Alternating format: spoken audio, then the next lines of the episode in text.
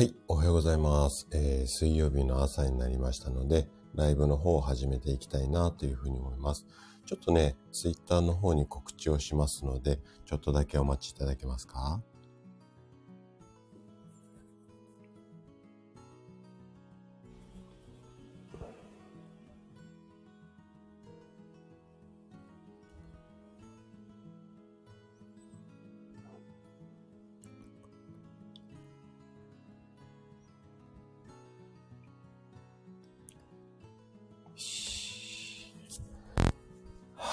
改めましておはようございます。坂田です、えー。今日もよろしくお願いいたします。早いですね。もう12月になりましたね。あ、師匠おはようございます。今日もありがとうございます。もう今年も残り1ヶ月切ってますよ。いやー、なんかちょっとびっくりですね。で、私の院の患者さんは、まあ、あの、集中的にこう、週1回とかで通ってくださって治療している方も多いんですけれども、あの、メンテナンスもある程度すごく症状改善したので、メンテナンスでね、月に1回ぐらい、あのご来院いただいてるっていう方も非常に多いんです半分以上がそんな感じの患者さんかな。なので、えっ、と、12月に入ってくると、次回の予約が年明けなんですよね。なので、うん、良いお年をみたいな、そんなこう挨拶をする季節なんですけど、なんかね、今年はめちゃくちゃなんかピンとこないですね。なんか、うわまだ年末っていう気分でもないし、でもお店にはだいぶ、あの、締め縄とか、お正月飾りが出てきているので、まあおそらく、おそらくっていうかまあカレンダー上はね、そういう感じなんでしょうけど、気分がね、なんかね、そんな感じにならないんでね、どうしたもんかなっていうところではあるんですけれども、はい。そうですね、師匠ね、もう本当になんか年々、そう、速さ増してるし、とにかくなんか今、夢中で走っているので、一年もそうなんですけども、一日がね、本当に早くてね、もう参っちゃいますね。はい。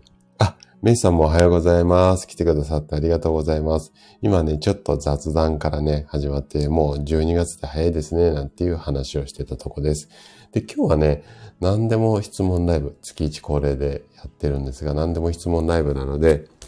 もし、師匠もね、メイさんもよろしければ、なんか聞きたいことあったら一言二言でね、コメントいただければ、まあ、答えられる範囲ではね、答えていこうかなというふうに思います。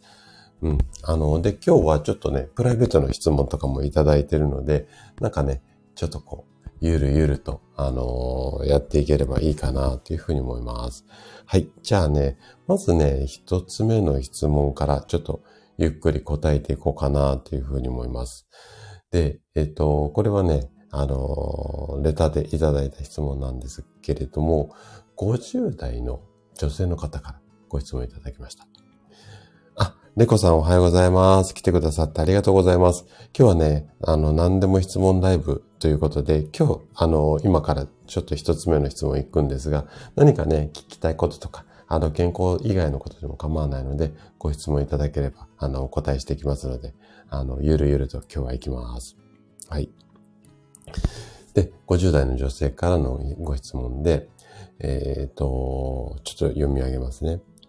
もともとショートスリーパーというふうに自分では自覚をしています。病院などで診断されたことはありません。最近年齢を重ねたためなのか、寝てもすぐ目が覚めて、夜中に2回3回と目が覚めることもしばしばあります。何か、うんね、よく眠れるようになるためのいろいろ方法を試しましたが、なかなか結果が出ませんと。何かいい方法がありましたら教えてください。まあ、こんなようなね、レターなんですけれども、まずはね、レターありがとうございます。でね、あのー、よく眠る方法。これね、患者さんからもね、いろいろ聞かれます。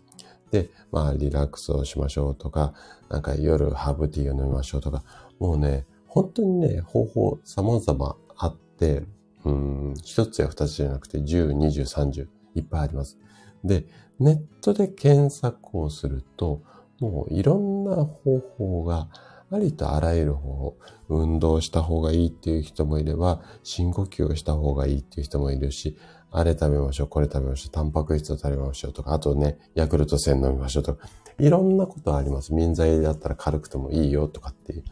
で、これはもう人によってね、ちょっと個人差があるので、あれがいい、これがいいっていうのはもうね、実際もう試してやってもらうしかないんですよ。一般的にこういう方法が、うん、眠くなりやすく、うん、よく眠れる可能性があるっていう話はできるんだけども、A さんには合う方法が B さんに合わないって、特に、まあ、健康法全般そうなんですけれども、これはちょっと人それぞれなので、なかなかね、状況がわからないと、まあ、こう、お答えしづらい部分もあるので、まあ、外的な部分、うん、あの、食べたり飲んだり、動いたり、この辺はちょっといろいろと、まあ、ご自身なりに調べてやっていただきたいんですが、これじゃ答えにならないので、ちょっとね、一つだけ、皆さんに共通する、そういう、あれをしよう、これをしよう、じゃなくて、まあ、気の持ちよう、こんなところをね、ちょっとね、アドバイスっていうか質問の回答としてお話をしていこうかなというふうに思うんですが、はい。あ、山健さんもおはようございます。来てくださってありがとうございます。今日はね、何でも質問ライブなので、もうぶっつけ本番即興っていうか、あの、いただいた質問に、あの、適時答えていくので、何か聞きたいこととかあったらコメントでいただければ、はい、あの、対応しますのでよろしくお願いします。はい。でね、えっ、と、気持ちの面、これはね、多分、皆さんに共通する、あの、ことだと思うので、ここはね、ちょっと参考になるかなと思うので、で、この辺って、ネットとかにはあんまり起こってない、まあ、情報なので、まあ、答えとしては有効かなと思ってお話をさせていただきます。でね、眠れないことで悩んでいる方が寝ようとして今夜も眠れるかなとか、あれをやったから眠れるかな、これをやったから眠れるかな？そういうふうに考えながらベッドに入ると、やっぱりね、どうしても心とか体の前に脳みそがね、すごく興奮してるんですよ。頭の中でぐるぐるぐるぐるいろんなことを考えてるので。なので、ここがやっぱり興奮しろ、興奮しろって刺激を与えてる脳が体に興奮しろよ、お前っつって刺激を与えてるので、どうしてもやっぱり寝つき悪くなります。なので、まずは寝れなかったらどうしようとか、あれをやったら寝れるようになるかなとか、この考え方、その気持ちすっごいよくわかります。めちゃくちゃよくわかります。私も寝れないことで悩んだ時期があるので、なので、その気持ちはわかるんだけども、そこをちょっと一回置いといて、ちょっとだけね、端にずらしてもらって、まあ寝れなくてもしょうがねえな。寝れなかったら、うん、そうね。例えば、起きてちょっと1時間だけ本読んじゃおうとか、もう翌日ちょっとあれこれあってとかっうん、寝れなかったら大変だよとかっていうのは、ちょっと度外視してもらって、明日会議があるから大変とか、そういうのはちょっと度外視してもらって、もう寝れなくてもいいや、くらいに、ちょっと強引にでも思うようにしていただいて、それでベッドに入るようにしましょう。で、実際に眠れなかったら、もう一回起きちゃって、まあ本読んでもいいし、何かやっても構わないので、で、えっと、じゃあ寝不足になって大変じゃないのっていう風になるんですけども、昼間、昼間に昼寝をしてください。で、これを言うと、あの、そんな30分も1時間も寝る時間ないよっていう風になるかもしれないんですが、例えば、細切れの時間ってやっぱりあると思うんですよ。うん、そうね。電車の中なんかは一番いいと思うんですけれども、電車の中だったりとか、まあ、極端な話ね、トイレに行くじゃないですか。トイレに行って、まあ、男の人だったらね、立ってすることもあると思うんですが、その時も個室に入ってもらって、しゃがんで1分2分とか目つぶってぼーっとできますよね。だからこういう細切れ時間。例えばトイレに行って5分ぼーっとするとするじゃないですか。で、1日、5回から10回ぐらいはトイレに行くと思うので、例えば5分だとすると、5×5 なので、25分は昼寝でできるんですよ。うん。で、電車の中もやっぱり揺れとか心地いいので眠りにつきやすいので、電車の中で、うん、起きれなかったらどうしよう。寝過ごしちゃって、乗り過ごしちゃったらどうしようっていうのがあるので、例えば一息分だけ目つぶるとか、ちょっとね、細切れを昼間に持ってきてもらって、で、ちょっとね、自分の体でどこでも寝れる癖をつけてってもらいたいんですよね。で、夜寝れなくっても、あの、昼間寝れるからいいやっていう風に、ちょっとでもね、気持ちが切り替わってくると、夜眠りに入りやすく実際になります。これね、患者さんで実験、実験っていうか、あのー、実証済みの内容なので、これなりますので、なので、昼間があるからいいや。これはね、ちょっと上手に使っていただけるといいんじゃないのかなというふうに思います。はい。あの、まず気持ちをリラックスしちゃおう。で、半ば諦めちゃおう。こんな風にね、あの、していて、で、今やってるこう睡眠に対する対策なんかも続けながらやっていくと、おそらくね、2、3週間、1ヶ月ぐらいすると、効果出てくると思うので、ちょっとね、こちら参考にしていただけるといいかなというふうに思います。はい。えーと、あ、師匠、えーと、私が好きだった映画何でしたかっていうことで、うーん、そうですね。もうね、ここ最近映画館で映画っていうのをほとんどね、見ていないので、うーん、かなり昔の記憶を今一生懸命引っ張り出してるんですけど、まずね、好きだった映画っていうのは一つあるんですが、その前に、あのー、一つ思い出深い映画っていうのがあって、高校生の時に、どうしてもね、お付き合いしたい女の子がいたんですよ。で、いろいろ手を尽くしてっていうか、あのー、ようやくね、デートにこぎつけて映画に行きましょうっていうところまで、はい、なって、で、その時にね、何を土地狂ったか、うんと、まあ、その当時流行ってはいたんですけれども、えっ、ー、とね、バイオハザード、日本はまあ、ホラー映画をね、その子と一緒に見に行ったんですよ。で、おそらくちょっと記憶が定かじゃないんだけれども、ちょっと怖い映画を、あの、見れば、見れば、まあ、ちょっとキャーとかなって手繋いでとかって言って、触れ合う時間が増えるかなと思って多分そこまでなんか作戦練っていったと思うんですけれども、まあ、失敗ですよね。はい。で、まあ、最初の付き合う前の映画が、まあ、ホラー映画って、まあ、もう、ちょっとセンスなさすぎですよね。はい。なので、まあ、そんなちょっと映画の苦い思い出があるっていうのと、あとね、好きだった映画で言うと、私が映画でね、結構好きだったの。まあ、今でもね、活躍されているんですが、トム・クルーズさんに憧れていた時期があって、まあ一番最初こう見た、かっこいいなと思ったのは、トップガンですよね。もうこれは皆さんお好きだったと思うので、まあね、で、私ちょっとね、年上の女性とかにも憧れてるちょっと時期があって、若い頃。20代、高校生から20代ぐらいかな。で、トップガンって、あの、教官の先生にちょっと恋するような、あの、役じゃないですか。なので、えっ、と、そこをもうちょっと惹かれて、トップガンはね、10回ぐらいはね、見ましたかね。はい。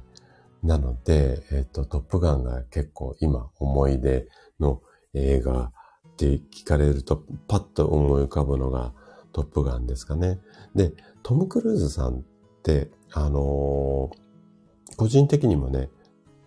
ちょっとこう尊敬っていうか、素晴らしいなと思ってるのが、今でもまだ、あの、彼、ノースタントで自分でスタントやるんですよね。今、ミッションインポッシブルとかいろいろこう、激しい映画やってますけれども、体当たりで、で、確か60代ぐらいでもまだ今現役でスタントなしでやられてるので、そこがすごいなって思うのと、あとちょっとね、体に、あの、支障っていうか、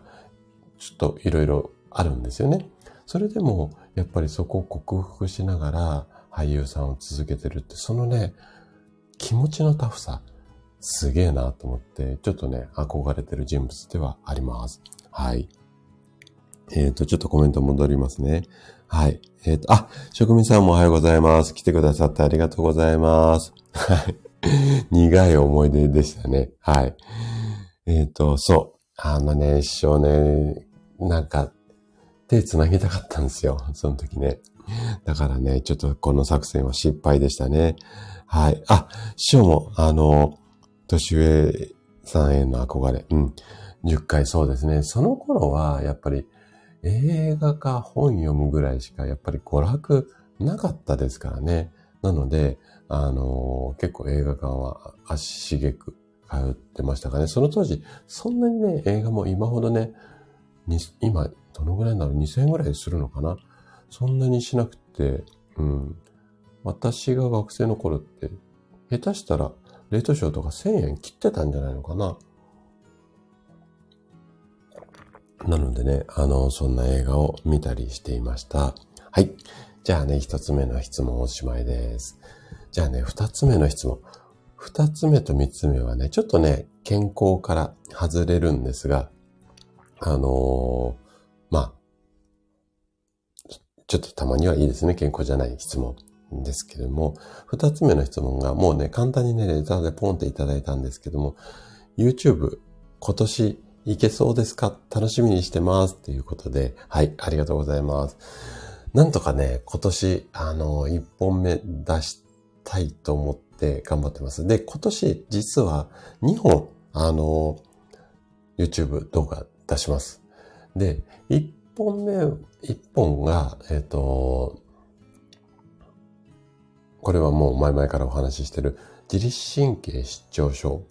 の治し方っていう、まあ、えっ、と、タイトルっていうか、そういった内容の本になるんですが、あ、本じゃね、YouTube になるんですけれども、ここはもう撮影が終わっていて、で、今、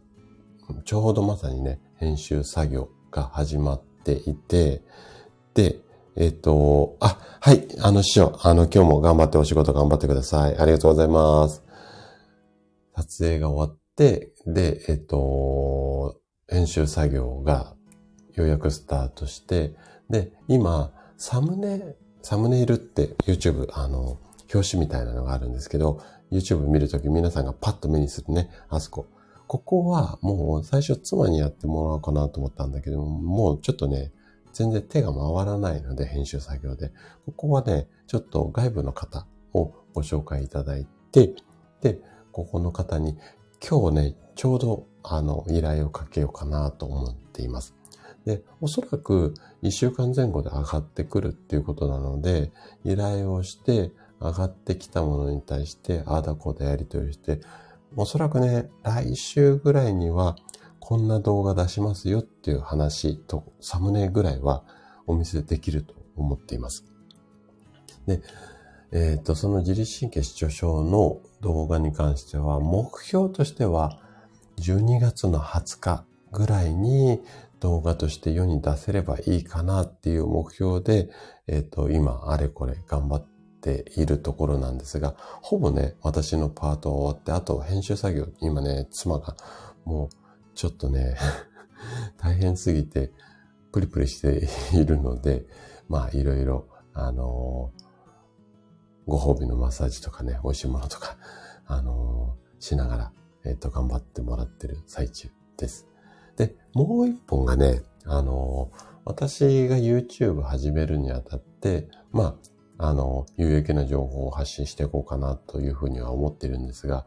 私が、まあ、どんな人物なのか、うん。要は、うん、何やってる人っていうのが分かった方が、やっぱり私が発信するもの、あの、に関する、まあ、なんか信頼性っていうのが高まるかなというふうに思っていて、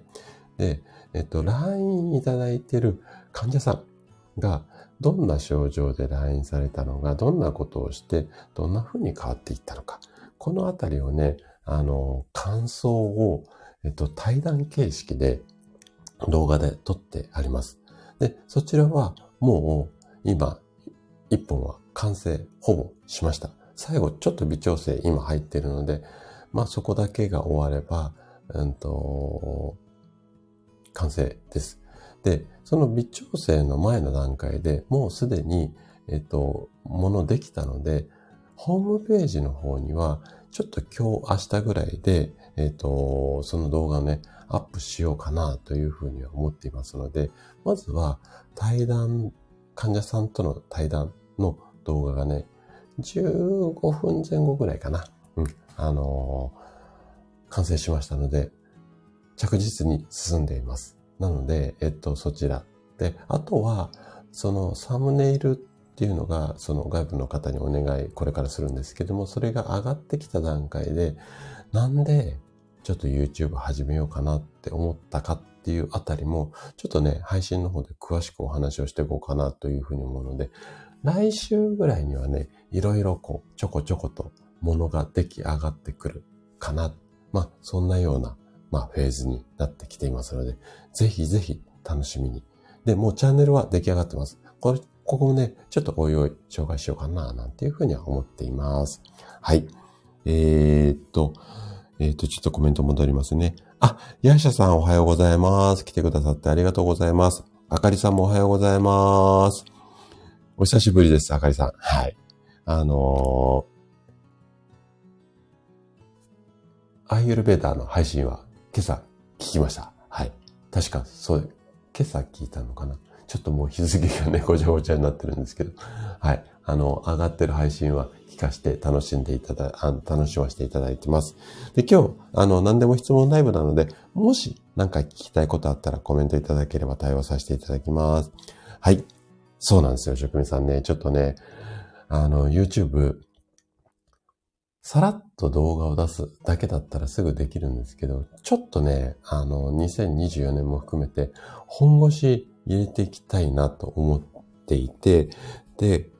基本的にはそこの YouTube をがっつりやって、その台本とかをブログにしたりとか、細切れのもの、あの、ショート2、3分に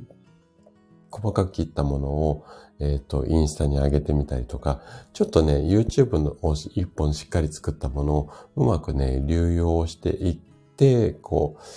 う、いろいろな方にね、あのー、健康を届けられたらなと思って、かなり作戦仕込んでいます。で、なんで YouTube、まあ、やったのかっていうのを詳しくお話、これからする予定なんですけども、やっぱり届けられる情報量っていうのが、一番多いのが、やっぱりプラットフォームとしては、まあ YouTube かなと思っていて、で、その次にはこういった音声なのかなと思っているんですよね。で、人となりも含めて伝えやすいと思うので、なので、ちょっとね、ここ、めちゃくちゃ大変なんだけども、ここをね、基軸に。で、それを、まあ、キーにしながら、将来的にはね、オンライン上の、まあ、生態を作っていきたいなっていうことを考えているので、まあ、今ね、かなり気合を入れて作り込んでる最中です。はい。なので、もう、とりあえずね、一本軽めの対談動画ができたので、そちらはね、ちょっとご覧いただきつつ、自律神経失調症のやつは、多分ね、今編集これからしているので、で、撮影自体はね、5時間、6時間かけてやりました。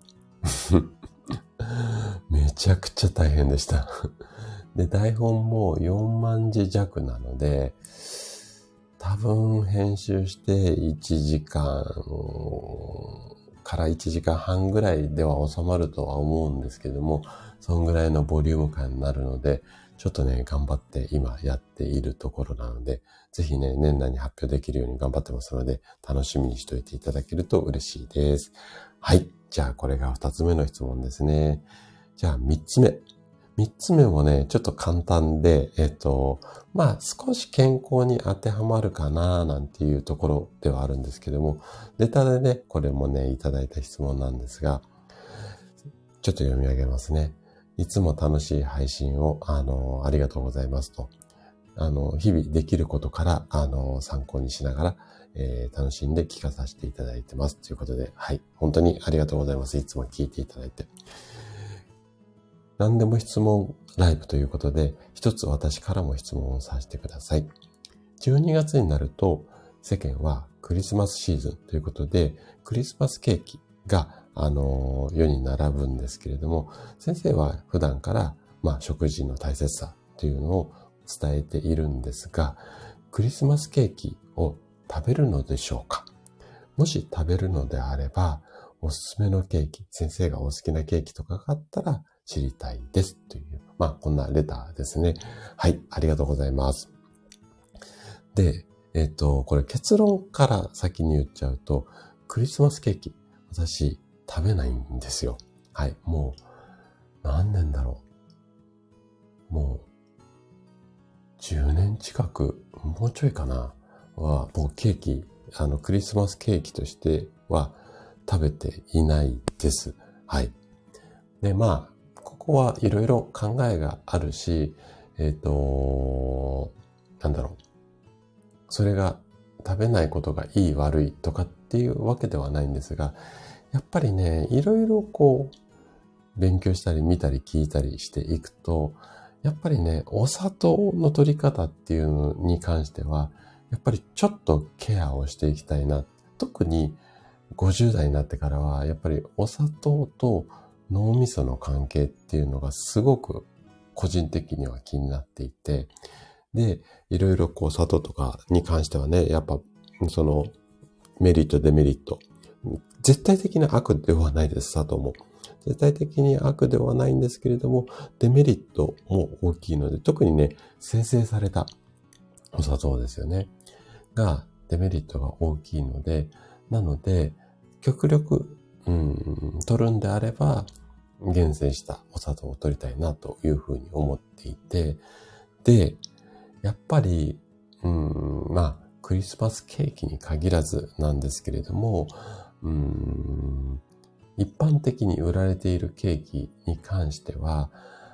うん、どうしてもね、生成されたお砂糖とか、あと、バターですよね。ここを使わざるを得ないっていうか、まあ、中には砂糖不使用っていうのもあったりはするとは思うんですけれども、なかなかそういうものをチョイスして食べるっていうのは、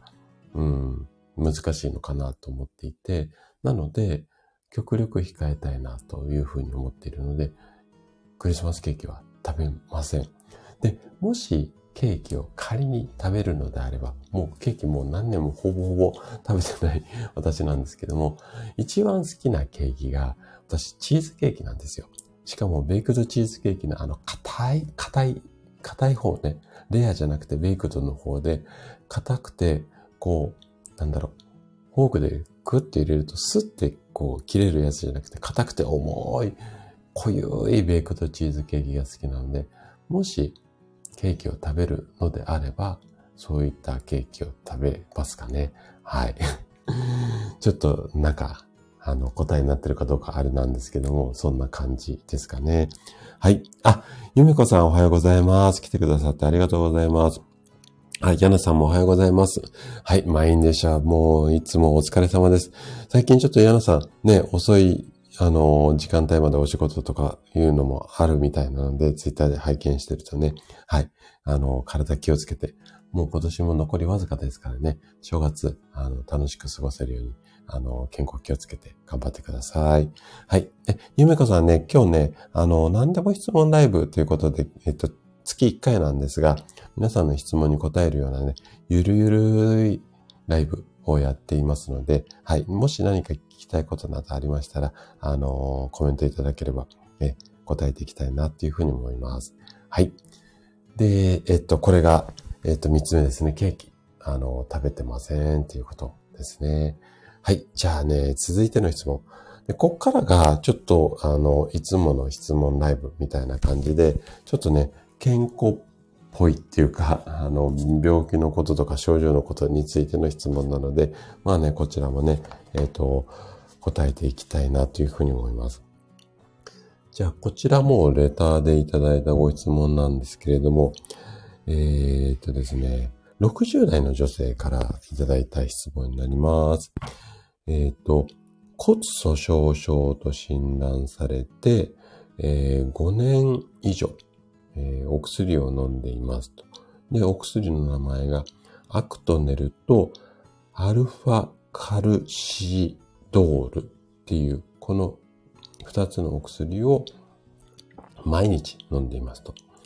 で、骨密度に関しては数値は標準よりは低いのですが、この2年ほどは測定していません。このまま薬を飲み続けても大丈夫でしょうか？副作用の心配などありませんでしょうか、うん、こんなような質問ですね。はい。ご質問ありがとうございます。はい。えーと、ちょっと、職味さんからコメントいただいて。体に優しいクリスマスケーキ作りますよ。バター小麦粉使用なので、やっぱり、ボソボソ感は否めませんが、素朴な味。うん。あのね、やっぱり、えっと、手作りのケーキだったらもう全然多分いいと思うし、ましてやね、職味さんが、えっ、と、作るレシピだったらもう完璧だと思います。なので、もしケーキ食べるんだったら、市販じゃなくてね、こういった手作り、しかも、あの、まあ、こ、こだわったっていうかね、あの、よく体とか栄養のことをご存知な方が作ったケーキっていうのがいいんじゃないのかなというふうに思うので、まあね、えっ、ー、と、いつの日か職味さんがもう作った、えっ、ー、と、多分、なんか、ライブとかで作られるんですよね。あの、皆さんにこう、レシピを紹介しながら作られるんですよね。まあね、そのお裾分けなんかが私の自宅の前にサンタの格好した職人さんが届けてくれる。そんな日を夢見ながら うん。なので、まあ、そんなね、あの、もうちょっとね、忙しさが、うん、一段落したら、ね、うちの子さんも料理好きなので、そんなね、ケーキなんかもおねだりできる日を夢見ながら、コツコツちょっと YouTube 頑張りたいなというふうに思っていますので、はい。あのもしね、えっ、と、ケーキどうしても食べたいよっていう方であれば、職味さんのこのレシピをね、はい、盗んでいただければいいんじゃないのかなっていうふうに思います。はい。じゃあね、骨粗鬆症。えっ、ー、と、骨粗鬆症もね、言いづらいですよね。この病名って本当に嫌ですけど、ちょっとね、こちら答えていこうかなというふうに思います。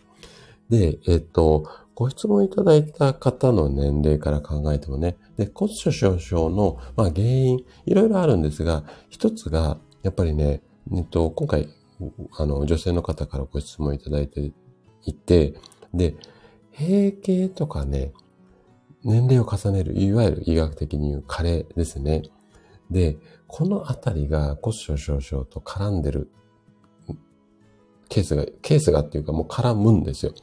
で、残念ながらここを何とかするっていうのは物理的に無理なんですよね。なので、そういった意味で言うと、この骨粗鬆症に関する治療っていうのは、これから先もずっと続けていかなくてはいけません。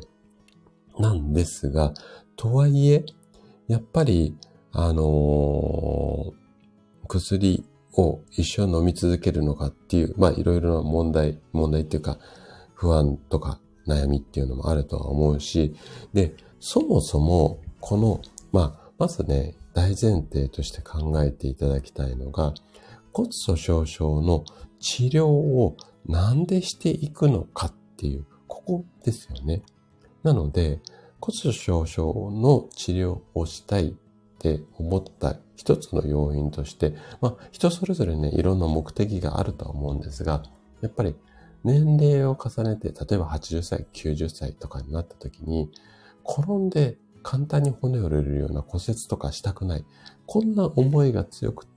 今からま予防だったり治療をしていきましょう。こういった方が大半だと思います。なので、要は、骨折しなきゃいいんだよねっていうところになってくるので、骨粗鬆症の数字に対してああだこうだって敏感になるようなことよりも、どちらかというと、骨が折れないような、まあ、食べ物だったり、運動だったりっていうことも必要なんですけれども、日常生活で、例えばじゃあ転ばないようにしていこうとか、生活の中、転ぶ時って大体慌ててる時が多いんですよ。うん。とか、あとはもう足が上がらなくなって小さい段差につまずく時。なので、生活の中でもその転ばないようにできることがないかな。普段から時間に余裕を持ったりとか、段差を避けて歩くようにしてみたりとか、そういうような工夫をしてもらいたいなっていうところが大前提にありつつ、今回の薬に関するご質問をちょっとね、答えていこうかなというふうに思います。で、まずは基本的には骨元気にするためにはもう皆さんご存知なカルシウム。で、カルシウムを、まあ、うん、いっぱい体に浸透させるためにビタミン D っていうのが必要なので、ここをしっかり、えっ、ー、と、取っていただきながら、えっ、ー、と、お薬に関してですよね。お薬は、まあ、うーん、なんだろうな。やっぱり、うん、気休め程度っていうか、このお薬を飲むと骨が強くなるっていうような基礎的なデータって私も調べた限りで言うとあんまりないんですよ。で、えっと、じゃあこの薬何のために処方されているのっていうと、ちょっといろいろ調べてみたんですが、えっと、今回のね、ご質問者さんが飲まれている、まず二つ、えっと、なんだっけ、えっと、薬言われているんですが、アルファカルシードルっていうこの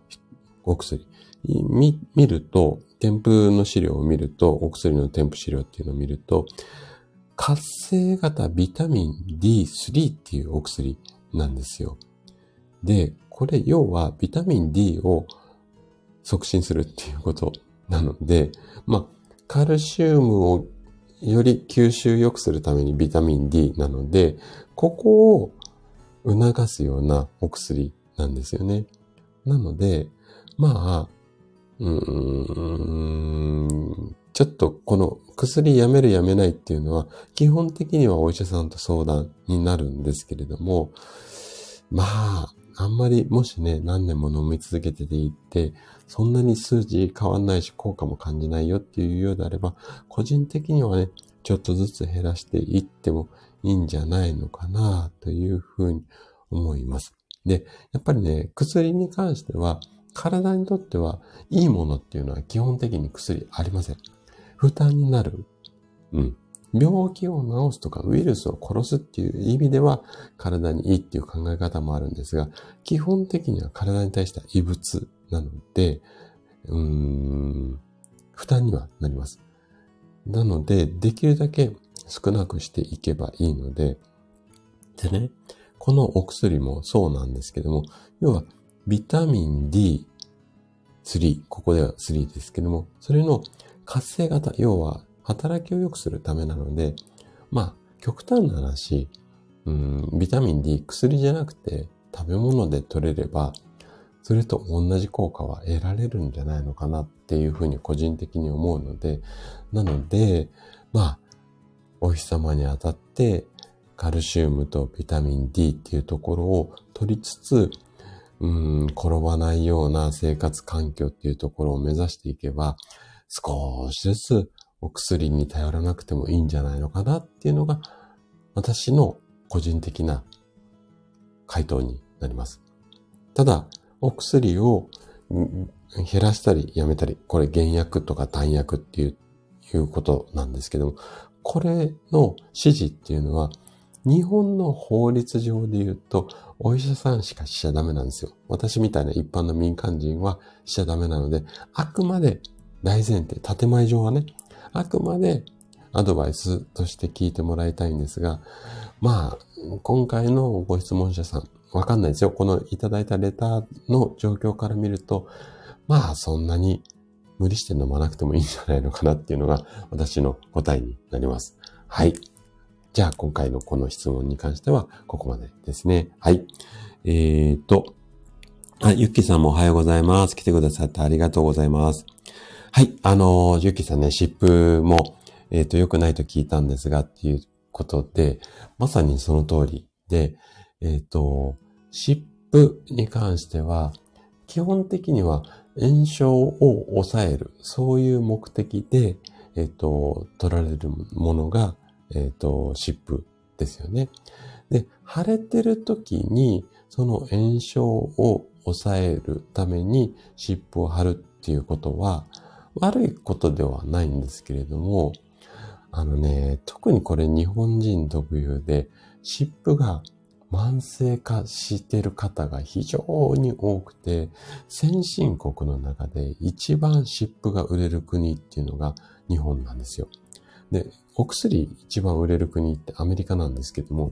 そこと比べても湿布の、あのー、売り上げ、もう日本がね、ダントツなんですよ。もうナンバーワン、もうぶっちぎりのナンバーワンです。ちょっと細かいデータ今持ってきてないので、えっと、単位がね、でもね、違うぐらい、ゼロが1個違うぐらい、日本はね、湿布大国です。で、病院で出す湿布も多いし、かつ、えっ、ー、と、一般的に売られてる湿布もめちゃくちゃ売れてます。で、ヨーロッパの一部では、病院で湿布を出すのってすごくね、厳格なルールがあったりして、あんまり体に良くないっていうのが浸透されているんですが、日本は湿布大好きな方が非常に多いので、先生もホイホイ湿布出してくれて、で、保険点数が取れるので湿布は 出すんですけれども、これなんで良くないかっていうと、その炎症を抑える方法って、お薬で抑える方法って、まあ、いくつか種類あるんですが、一つは飲み薬、あの、で、えっ、ー、と、炎症を抑える。で、一つはそういう湿布みたいな感じで、要は毛穴からお薬を入れて、毛穴っていうか、まあ、皮膚からですね。皮膚から浸透させて炎症を抑えるっていうこと。あとは、もう、幹部にそのものに注射をする。血管の中にお薬を入れて、早く回す。これ、三つぐらい代表的なものがあるんですけれども、まず、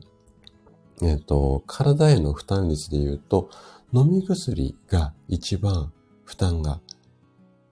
緩いです。これ意外かもしれないんですけど、これなんでかっていうと、飲んで口から飲むじゃないですか。それが食道を取って胃に来て、で、この中で分解をされて、それが血液に成分として乗って、で、ぐるぐるぐるぐる回っていくんですよね。なので、ちょっと効いてくるまでに一つ二つ工程が入るんですよ。で、そこで薬の効力が弱まる可能性があります。ただ、それが弱まらないように、えっ、と、カプセルとか錠剤にしてコーティングをして、お腹の中で瞬間的にパンって弾けて届け、あの、溶けやすくする。まあそういう工夫が薬はされているんですけども、厳密には途中途中にちょっとハードルがあって、それでお腹の中とか胃や腸で消化吸収をされて、初めて薬の成分が中に溶け出すっていうことなので、ちょっと効くまでに時間がかかります。で、残りの二つ、注射だったり、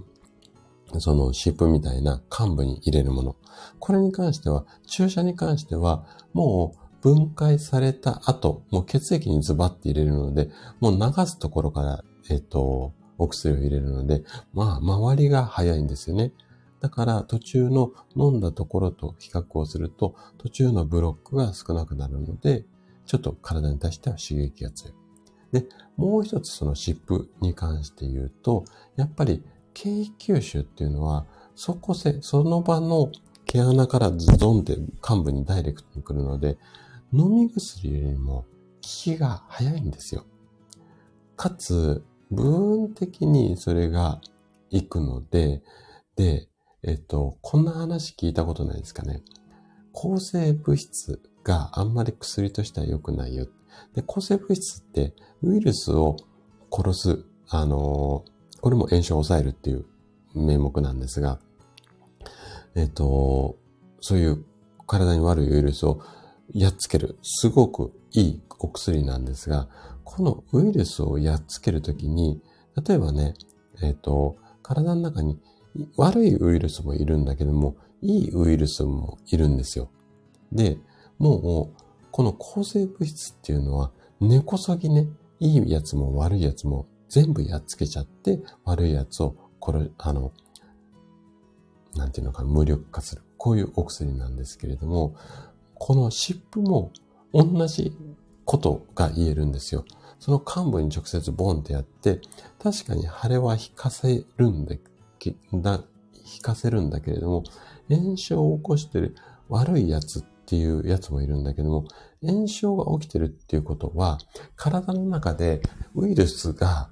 え、ー、と、悪いものと戦って、それで熱を持ったり腫れたりしてるんですよね。で、なので悪いことではないんですよ。腫れたり、熱を持ったりってことは。なんだけども、それを無理くり全部いいやつも悪いやつも抑えちゃうので、なので、一生懸命頑張ってるやつにも働かなくていいよっていう風に指令を出してしまう。なので、えっ、と、湿布が悪い。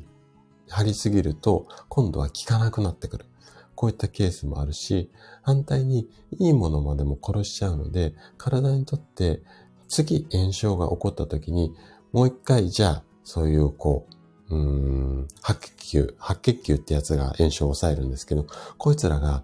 次、また炎症起こった時に働きづらくなっちゃうんですよね。こういった面で湿布が悪いっていうふうに言われているので、なので、もし腫れたりうん、膨れたりして、そういう炎症を抑えるために湿布を貼るんだったら、もう氷で冷やすようなアイシング、こんな感じでやっていただけると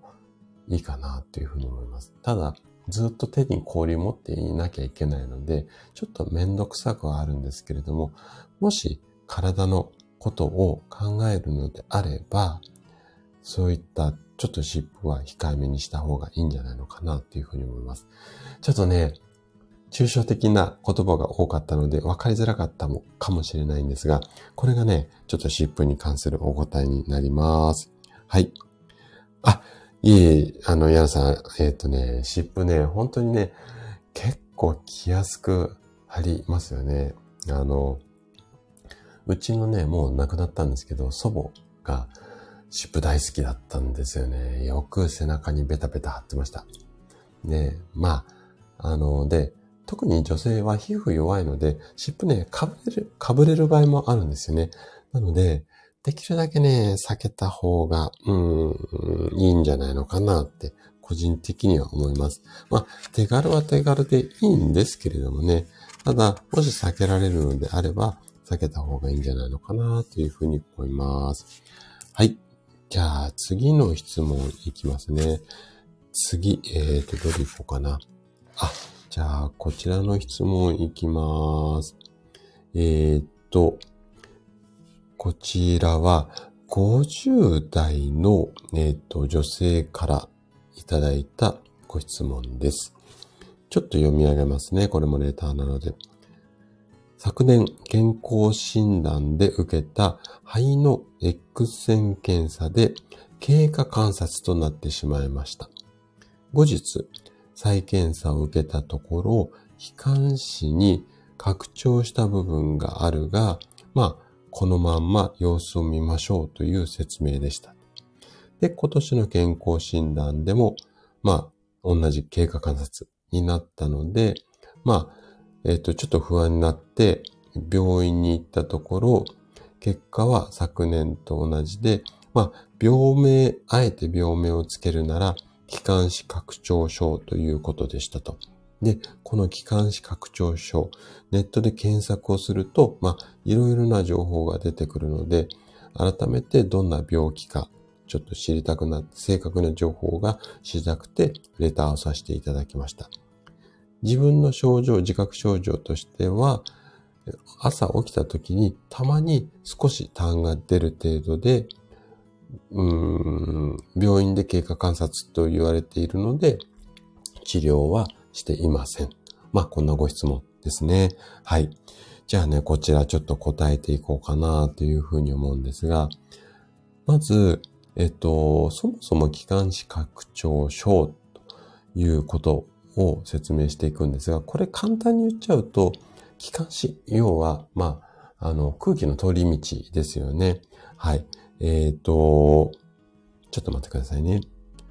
あ、はい。あの、シルさんおはようございます。ありがとうございます。今日は健康だけじゃなくて、ちょっとね、個人的な質問もいただいているので、ゆるゆるとやらさせてもらってます。はい。はい。あの、矢野さんも、はい。ありがとうございます。アーカイブも残してありますの、あ残しますので、はい。ぜひお時間あったら聞いてください。はい。でね、えー、っと、気管支がちょっとこう広がりすぎちゃって、まあ、気管支って広がったり縮んだりするんですが、これが広がりっぱなしになって、何かしら症状が出てくる。これを気管支拡張症と呼びます。で、えっ、と、気管支拡張症は、生まれつき、要は先天的なものが原因っていうケースもあるんですが、ほぼほぼ、だいたい、うんと、生まれてすぐの時に、まあ、肺炎になってしまったりだとか、えっ、と、そういうこう、呼吸器系の病気が小さい頃、もしくは、うん、若い頃に繰り返し発生した時にこの気管支拡張症になりやすいっていうふうに言われています。で、今回のご質問者さんは、その小さい頃にね、あったかどうかっていうのはちょっとわからないので、ここは何とも言えないんですが、まあ、えっと、で、どういった時にこの拡張になっちゃうのかっていうところなんですが、ちょっとね、難しい説明になっちゃうんですが、気管支、要は空気の通り道の、その、管っていうか、土管みたいな通り道があるんですよね。水道のホースみたいな。これの内側には、繊毛って言って毛みたいなものがいっぱい生えてます。で、この繊毛は、えっ、ー、と、この空気入ってきた時に変なウイルスがいると、そこでこう、フィルターになってね、えっと、取り除いたりする、こういうものなんですが、この気管支が広がりすぎてしまうと、この繊毛の動きが鈍くなってしまって、そういったもともとウイルスとか異物が入ってきた時に、この毛に引っ掛けてね、要はフィルターですよね。えっと、奥に入らないようにしようとするんですけれども、これが、このフィルターの役割がうまくいかないんですよね。その結果、例えば最近ウイルスなんかが入ってきたりだとか、あとはね、あの、その中が清潔じゃなくなって、カビが、うん、生えやすく、っていうか繁殖しやすくなってしまって、肺の周りが、うんと、細胞がね、徐々に壊れてしまって、肺機能が低下して、要は呼吸がしやす、あ、しづらくなってきて、例えば痰とか咳が出やすくなったりして、あとは、こう、ひどくなってくると、炎症を繰り返して、血痰って言って、ゲホってやった時血が出る。こんなような、あの、症状が出た、出てきたりします。じゃあ、この毛の動きが、えっ、と、鈍くなることで、悪く、あの、症状出ちゃうので、ここを良くしていくっていうことが、基本的には、まあ、日頃のケアだったり治療でやっていくことなんですが、そうするために、動き良くするために、どうするのかっていうと、例えば、水分をね、あの、積極的に摂取をするようにして、中がカラカラない、カラカラにならないように。で、これカラカラにならないことによって、カビの増殖っていうのを防いだりできます。あとは、深呼吸っていうか、腹式呼吸をやっていただけると、結構この毛の動き、専門なんですけれども、ここの動きが良くなるので、こういった腹式呼吸ですね。これを意識してもらうっていうことを日頃のケアではやっていただくだけで、だいぶね、今のご質問者さんの状態としては、たまに、えっ、ー、と、痰が出る程度っていうことなので、これでね、おそらく楽になっちゃうと思います。で、どうしても症状がだんだんひどくなってきたりするのであれば、病院でお薬とか、あとは、あのー、炎症、そうですね。まあ、薬が一般的かな。で、えっと、ひどくなってくると、ちょっとね、気管支をちょっと狭くするような、うん、手術をすることもあるんですが、あんまりね、この手術まで行くっていうのを私は個人的に聞いたことがないので、まあお薬で手立てをするっていうことなんですけども、基本的には今の症状であれば、深呼吸を、その深呼吸も、うんと、車がいっぱい走る街道沿いで深呼吸をしてしまうと、そこの空気の中に、あのー、車が出す排気ガスの塵とかがいっぱい入っているので、できたらやっぱり木のそば、うん、公園とか空気がきれいなところでたくさん深呼吸をする。もしくはね、あのー、上の方に、うんと、行くと、肺や塵ってだんだんだんだん空気の粒子にくっついて、下の方にね、落ちやすい。そんな傾向があります。なので、ちょっとマンションの上の方とかビルの屋上で深呼吸をすると、やっぱり下の方にある空気よりも綺麗になっている可能性が高いので、そういったところで深呼吸をするとか、あとはこまめな水分補給、喉を常に潤していく。こんなことがね、あの、いいんじゃないのかなというふうに思います。これでね、多分、今回のご質問者さんの、あの、症状っていうのは緩和すると思うので、なので、この辺をね、ちょっとやっていただけるといいんじゃないのかなというふうに思います。はい。じゃあ、えー、っと、もう一個だけちょっと質問。これで今日最後にしたいなというふうに思うんですが、もう一個だけね、ちょっと質問いきたいというふうに思います。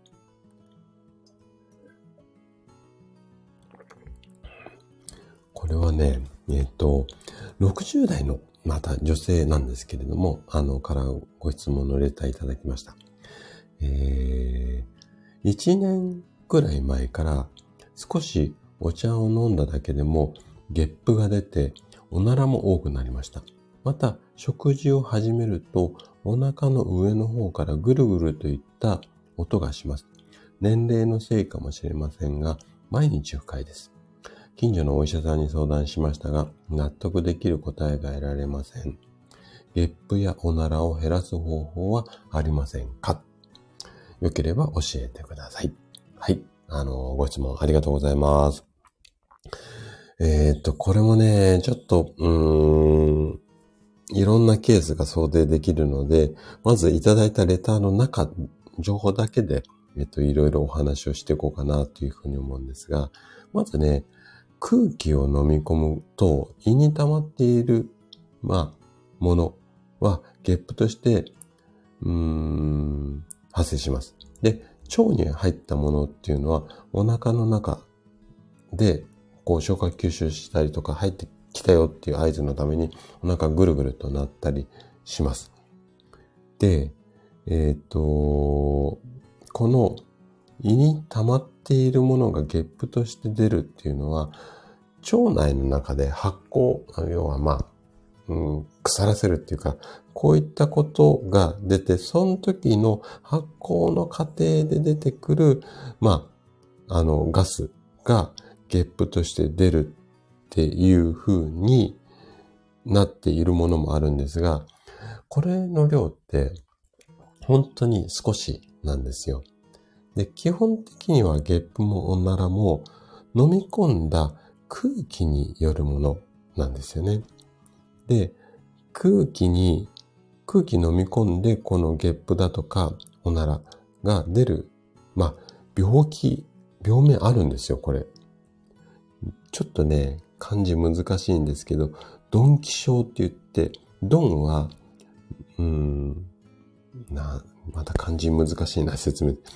のんきののんみたいな、どん兵衛みたいな。このどんに、木は、えっ、ー、と、気持ちの木ですね。で、少女の章、ドンキ症って読みます。なので、えっ、ー、と、対策とすると、お腹に空気を溜め込まないっていうことがすごく必要です。で、お腹に空気が入るのは、よく噛まないで食べ物を飲み込んだ時とか、飲み物とか汁物をすすって飲んだ時なんですよね。あとね、緊張した時に唾飲み込む癖がある方も知らないうちにね、飲み込んだ時に空気が入っています。なので、まず、えっ、ー、と、よく噛んで食べましょうっていうことですね。で、これね、ちょっと、うん、年齢ね、書いていただいてるので、少し年齢高めの方、今回ね、ご質問いただいてるので、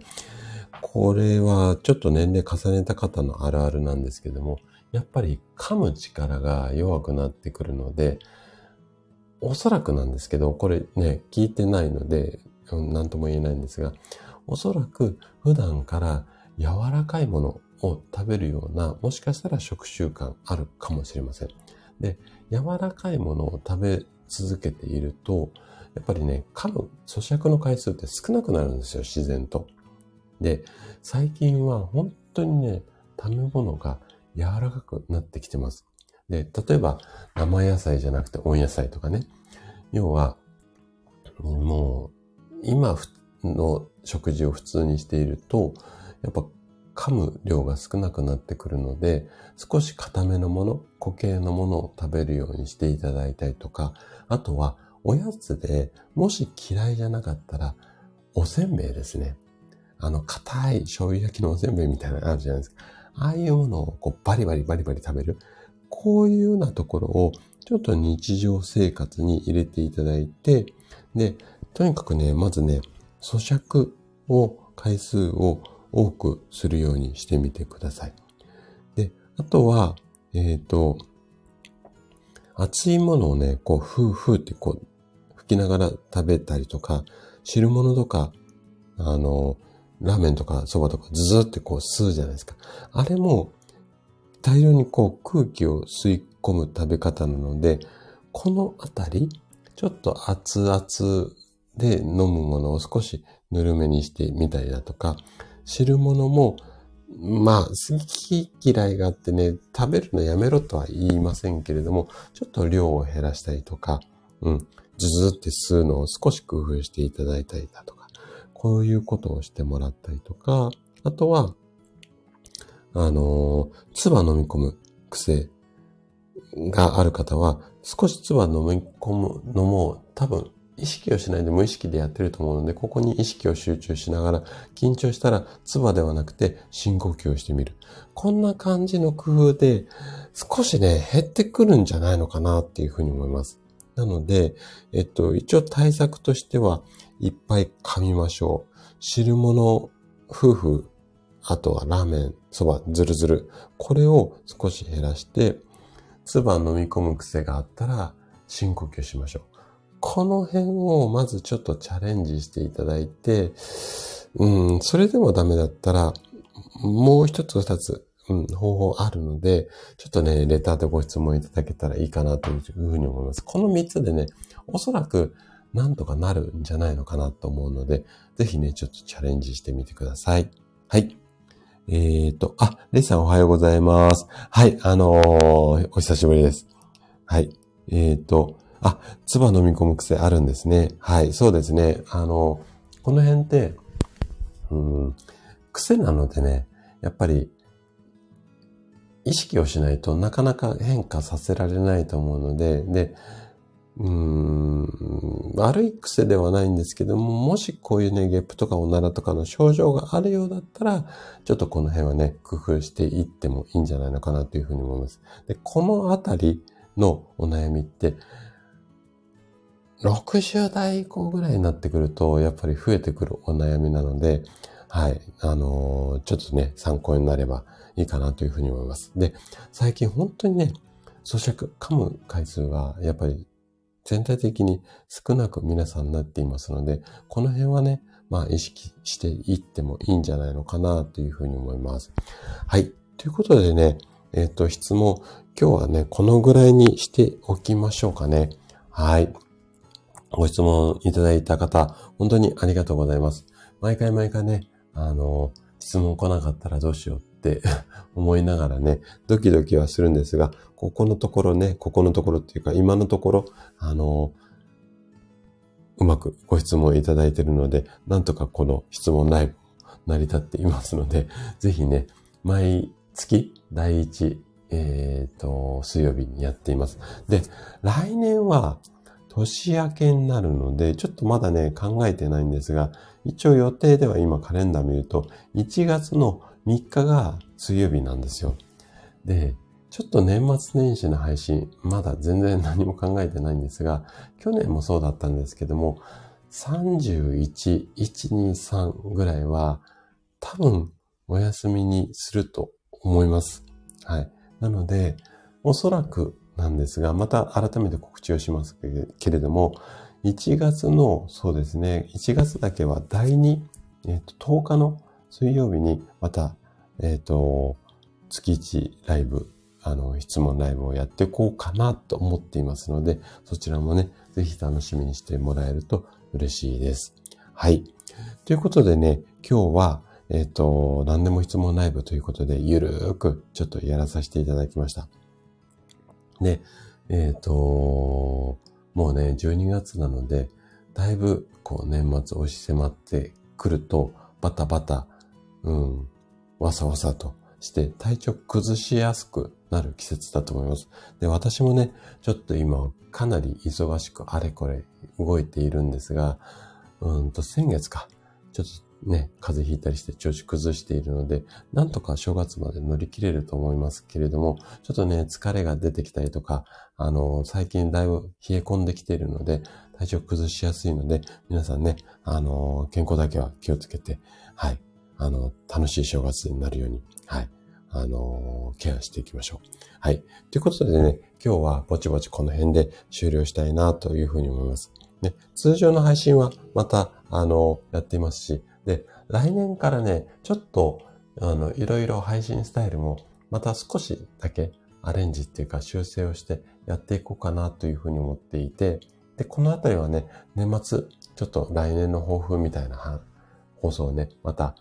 えっ、ー、と、やっていこうかなと思うので、来年こんなになりますせっていうのは、またそちらのね、放送でやっていこうかな、お話ししていこうかなと思ってますので、それもね、楽しみにしておいてもらえると嬉しいです。はい。ということでね、今日はぼちぼち終了したいというふうに思います。今日もね、ちょっと寒い一日になると思いますが、皆さん、はい、暖かくして、はい、元気に過ごしましょう。はい、えっ、ー、と、職味さんもありがとうございます。明日ライブですよね。明日お邪魔したいと思います。